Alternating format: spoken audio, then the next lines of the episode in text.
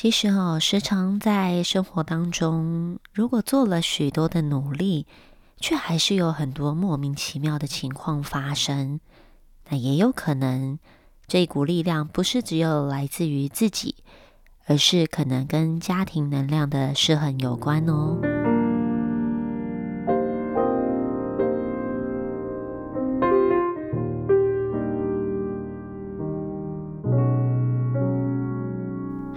大家好，我是 Naomi，欢迎来到灵魂告解室。前一阵子啊，跟一位朋友聊天，这位朋友是我多年的好朋友哦，而他近几年在工作上面时常会遇到一些重复的挫折。那这些挫折呢，多半都是他做的很努力，做的很好，就是尽力的去做的很好，也很努力的调整自己，但就是有很多莫名其妙的情况是。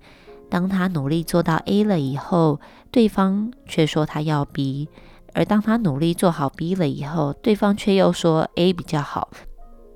那么正常的情况呢？大家都会想说：好啊，那我就针对这样的状况去多跟同事做沟通。就像，诶，你刚才说的是要我做 A 呀，为什么又说 B 呢？为什么要变？或者是怎么样能够用一个更好的方式来？创造双赢呢？结果没想到是走进了一个死胡同，对方根本就没有要跟他沟通的意愿哦。那以至于他很闷呐，觉得自己没有办法被接纳。那也让他觉得是不是换一个环境会比较好？那于是呢，他就换到了第二个环境里面，第二个工作环境。那。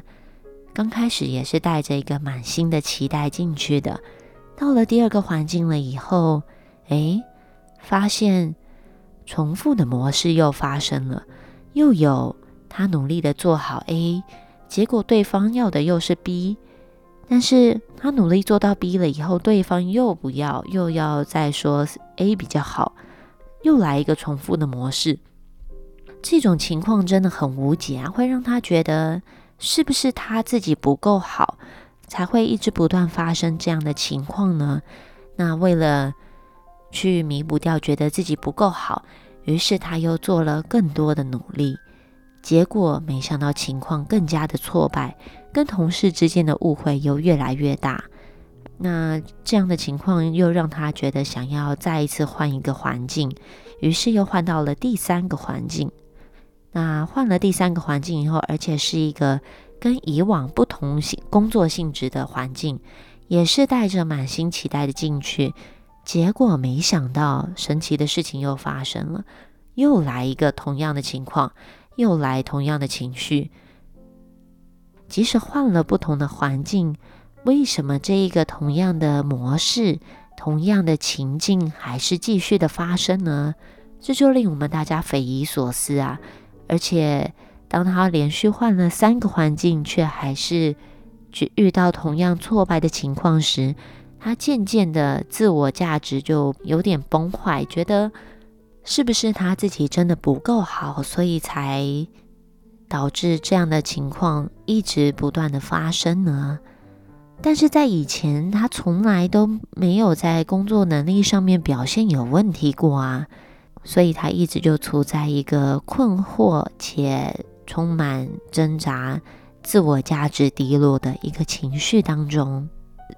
那种挫败的感觉总是在觉得他好像已经差不多努力做出一个成绩，努力做到好了，努力做到目前状态最好的情况，又有一个打击出现，而且也不是只有。呃，工作上的打击，当然也有生活上的打击哦。那我们在旁边看的，其实刚开始有点一头雾水，可是，在慢慢的仔细抽丝剥茧来看之后，发现原来这个重复出现的模式啊，这种想要前进，但却一直在发生力不从心的事情，这样的模式，竟然是从。他跟他的妈妈断绝关系之后开始的，这个跟妈妈断绝关系的情形，在他的潜意识底层啊，隐隐的觉得自己是不被这个世界接受的，所以从那个时候开始，他在工作当中就一直不断的遭受到一个感觉自己像是一个局外人，被工作的人、环境、事物排挤在外的感觉。那虽然刚开始他不以为意，可是这样子的情况，这样的相处模式，也造成了他在工作当中很多辛苦的情况与沟通上的问题。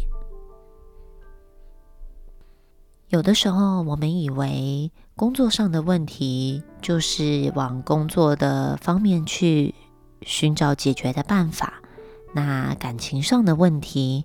就是从感情当中去寻找解决的办法，但是啊，这往往会掉进到一个陷阱，是我们把生命的领域切割开来了。其实我们每一个人面对生命，大概都会有一个最重要的模式，每一个人几乎都是那样的模式哦。而这个模面对生命的模式呢？我也把它称作为心灵地图。每一个人心灵地图的长相，可能会是从他出生到现在所累积的、遇到的遭遇与经验，还有家庭带来的观念、环境所影响的。那渐渐的，我们就塑形了这一个心灵地图。这个心灵地图，它就形成了我们面对生命的模式。可是呢？当我们在运用我们自己的心灵地图去面对生命各种情况的时候，因为生命是多样性的嘛，我们很难真的用一招来解所有生命领域、生命当中、生活当中遇到的状况，所以常常在内在就会产生了一些冲突，就好像有一些人啊，他觉得。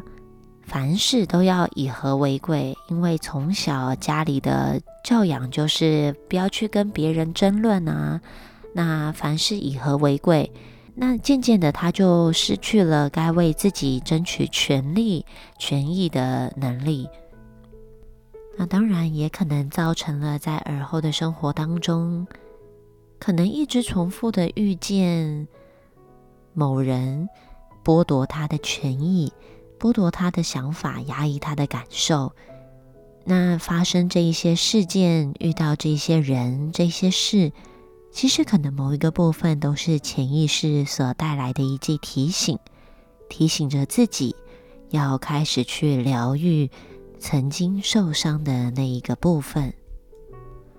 当然，也有可能受伤的部分，那一个受伤的时间点，也许就是跟妈妈。跟母亲断绝关系的那个当下，也有可能是发生在更早期、更早年，父母亲对他所造成的影响。而这样的事件啊，其实也提醒了我们，能够接回家庭能量的重要性。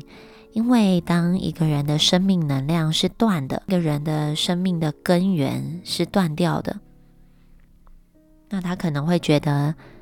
自己的生命就像是一个漂泊的浮萍一样，没有根。这个家族能量到底有多重要呢？其实到了现在，现代的观念哦，大家可能没有这么多家庭一定要凝聚在一起的想法。那多半呢，都会是各做各的，或者是我为了要活出我自己，那不管谁说什么，谁做什么，其实。我都不太介意哦。可是家就是我们每一个人的根源，我们出生的地方，我们来的地方，孕育我们成长的环境。那如果呢，这个家族能量失衡了，可以想象，就像一棵大树，树如果要茂密繁荣的话，它的根基是一定要稳固的。那如果根基不稳固的话，这棵树。它可能随时遭遇到风吹雨打，或者是一个地震、台风，那它有可能就倒了，对不对？所以，当如果我们在生命当中没有真正接回我们家庭根源的能量的话，其实面对生命的时候，我们会是辛苦的，我们也会像断了根的浮萍一样到处漂泊，会觉得好像做了很多的努力，却还是不知道为了什么而努力。也有可能是即使努力的想变好，但就是会有莫名其妙、充满各式各样的阻碍出现在生命当中哦。所以，家族能量其实，在我们每一个人的潜意识当中还是很重要的。那可是，到底为什么家族能量会失衡呢？其实啊，当一个家庭如果发生了一些重大的变故，啊，可能是父母亲离异，又或者是可能遭受了外在事件重大的打击，可能是天灾人祸啊，又或者是战乱破产。那其实呢，这些重大事故都会影响到家庭的能量，那造成了家庭能量的失衡。那么，想象如果一个和谐的家庭能量会是什么样子呢？其实就是父母亲是在父母亲的位置照顾好小孩子。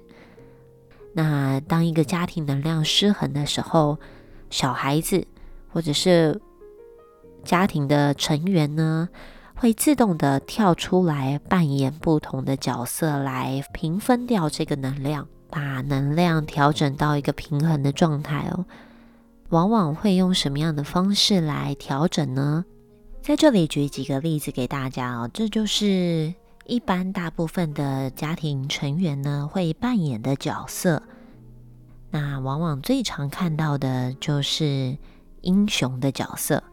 那英雄的角色呢，他顾名思义，他是英雄嘛，所以他会扛起很多的最多的责任，那也解决了很多的问题。也是家庭家中问题的解决者，那这个多半可能会发生在长子跟长女身上，但是也不一定，就是看家族成员的个性以及当时发生的情况。那除了英雄角色之外，还有一个黑暗英雄的角色，叫做戴罪羔羊。这个戴罪羔羊其实就是英雄的相反面喽。想想看，有没有家庭成员有一些人？时常的调皮捣蛋，或者是他做什么都是错的，所有的家人都以他为耻，觉得他真的很不 OK，真的是问题制造者。那么这个角色就是承担了最多家族成员黑暗面的角色哦，其实是很辛苦的。那再来，还有有没有看到家里面有一种人是？牺牲者，那这个牺牲者呢？他总是常常会生病，因为在这个牺牲者的潜意识底层中，他总是觉得所有的不好结果他要来承受。这样的情况啊，也造成了全家人可能时常为他提心吊胆，动不动啊就生病，动不动就住院。有没有这样的角色在家庭当中呢？当然，除了。前面三个之外，还有一个叫做迷失小孩。迷失小孩呢，就是他在这个家族当中的存在感非常的低，低到几乎好像大家都不太会想到他。也有可能是在一个聚会的场合当中，大家就是忽略了他的存在，会直接跳过与他有关的话题哦。那这是潜意识什么样的情节呢？那就是。他的内在潜意识啊，可能会想着不要再为家里增添更多的麻烦了。这样的信念，以至于他成为了一个隐形的存在，大家都看不到他。那最后一个，我个人觉得最后一个也是最辛苦的，就是它是开心果。那有没有发现有一些人家，呃，有一些人呢，他总是。出现的场合都会让大家喜气洋洋，笑得很开心。其实啊，这个开心果的自己内心世界是最黑暗的。这个开心果真的蛮辛苦的，就是他把开心分送给大家，而自己的黑暗面自己扛，以及家人所有的黑暗面也都自己扛下来。那这样子的状态啊，有的时候会常常导致让这个开心果心里面自我毁灭，这个黑暗的情绪累积到了极点之后，会一次爆发出来。那这个爆发的情况发生之后，往往一发不可收拾，其实是很难预料的一个未爆弹哦。以上呢，这些是基本。当一个家中发生能量失衡的时候，家庭成员会自动跳出来的角色。那可能有的时候有一些人他一个人扮演一个角色，有可能一个人他承担了很多的角色在身上也说不定哦。不管家庭成员他承担了什么样的角色，其实都是潜意识在认为自己还不够好。所以需要做一些事情，因为自己断根了嘛，断了根的灵魂，断了根的存在，当然不可能觉得自己是好的啊。他们会在潜意识当中用一些方法扮演一些角色，来证明自己是对的。那么，想要真正的去解决这样子的情况，疗愈到这样子的课题。其实现在坊间有很多的家族系统排列的工作坊，或者是疗愈课程。透过家族排列看见了，还要自己在做心灵当中深层的疗愈嘛？当然也可以透过催眠来调整，来重新调整家族失衡的能量。其实这个调整能量哦，并不是说去做一些法，然后就让。这个事情化解掉，而是真正看见问题的根源，并且从内在的潜意识真正的开始调整，真正的开始调整，才会像树扎根一样，把根深入土壤里面。当生命的状况出现时，才能够变得更坚强、更有力量嘛。那我们今天的分享就聊到这里。小米在二月二十号的时候有办一场与自己再一次相遇，解读潜意识所传递给你的生命讯息。如果有兴趣的朋友们，也欢迎你们在下方资讯栏有课程的说明以及相关的报名方法。那我们下次再见，拜拜。